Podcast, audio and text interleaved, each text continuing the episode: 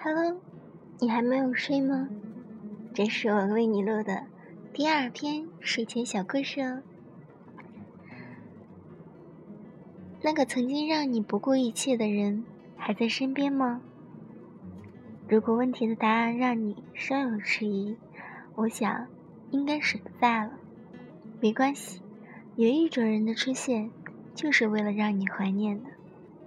她叫婉晴，九二年的姑娘，先居上海，典型的双鱼座，爱幻想，不切实际的幻想。但我并不觉得这是坏事。因为在这点上，他是有着清晰的自我认知。两年前，他曾遇到一个让他奋不顾身的男人，那时他们异地，晚晴有时间就跑很远很远的城市去看他。那个阶段，晚晴的状态不只是沦陷，简直丧失到自我。那时，他对于另一半的感觉、态度是。你要的，我都给你；你不要的，我也给你，并且在行动上不打折进行实施。我想，这种不平衡的状态也是导致他们最终分手的原因之一吧。如果是我，在这样一段感情中，我想我会害怕，因为你只给了我你想要的，却从未想过我要什么。就好比。我想要个苹果，你却给了我一车梨。异地到底是一种什么样的体验？有点遗憾，没亲身体会过，无法从自我角度去做一个评判。但是异地终会是跟同在一个城市生活中的恋人有所不同的，这点不会错。加之婉晴还是那种在网络上聊天极其活跃，而在生活中两人相处却一点社交障碍都没有的人，所以每当他们在现实生活中碰面，那样子很像从热恋中的情侣变成了没那么熟络的朋友，仿佛两对完全不同状态的人。手机也就成就了他们还是一对恋人唯一的证据。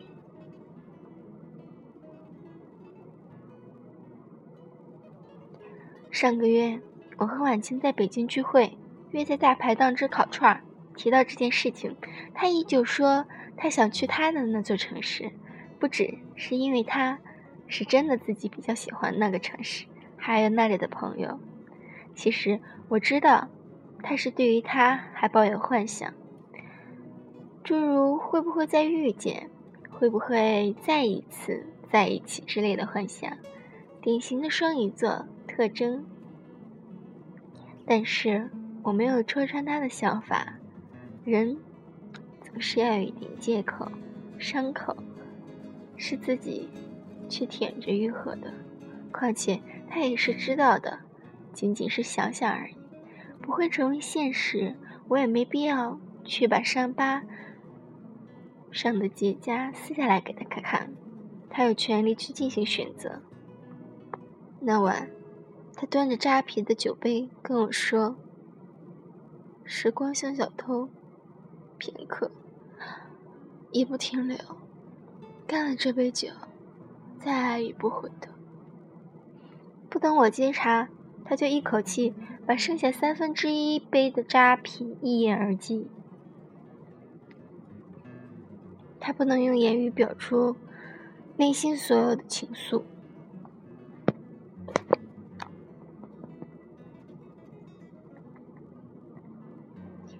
我也知道，无论说与不说，我都不能百分之百的感同身受。其实，对于前任有没有走下去的原因有千百种，不尽相同，可结局终究是毫无差别的。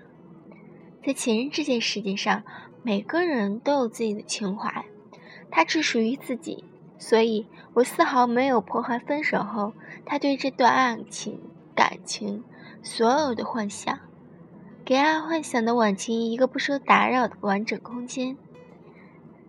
恋爱的温度里有一句经典台词：“分手的人重新复合的概率是百分之八十二，但复合后能够走到最后的概率只有百分之三，剩下的百分之九十七就会再次分手，和第一次分手的理由一样。我记得你跟我说的这段话，是因为六六跟阿汪。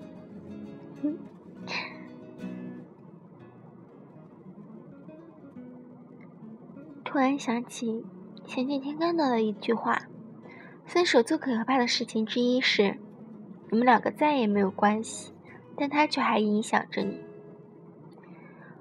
我们都或多或少会有可能阶段性的状态，时间长短不一，或许三五天，或许三五个月，或许三五年，我们都一样在爱情里受伤，也在爱情里成长。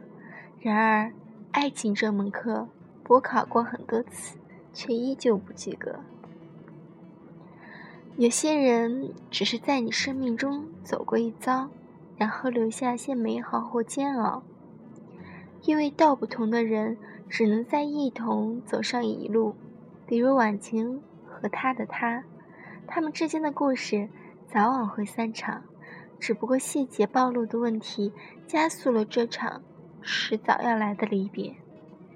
有的爱是指甲，剪掉了还会重长，无关痛痒；而有的爱却是牙齿，让人无法自拔。折磨人的不是别离，而是回忆。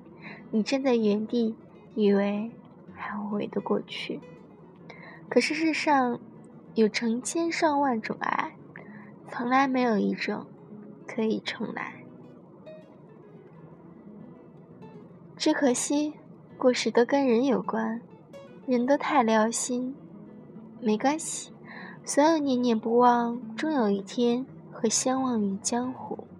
当你是你，我是我，当我和你不再是我们的时候，我也只能把你揣在我左边胸口的口袋，缅怀。人生总是不圆满。如果我身边最重要的人始终要离开我，我宁愿一辈子从来都没有拥有过。好像你看过这里所有的文章，但我还是想为你讲一遍。也许我讲的不够动听，还没有足够让你的耳朵怀孕，但我希望。我的声音可以陪你入眠，晚安，好梦。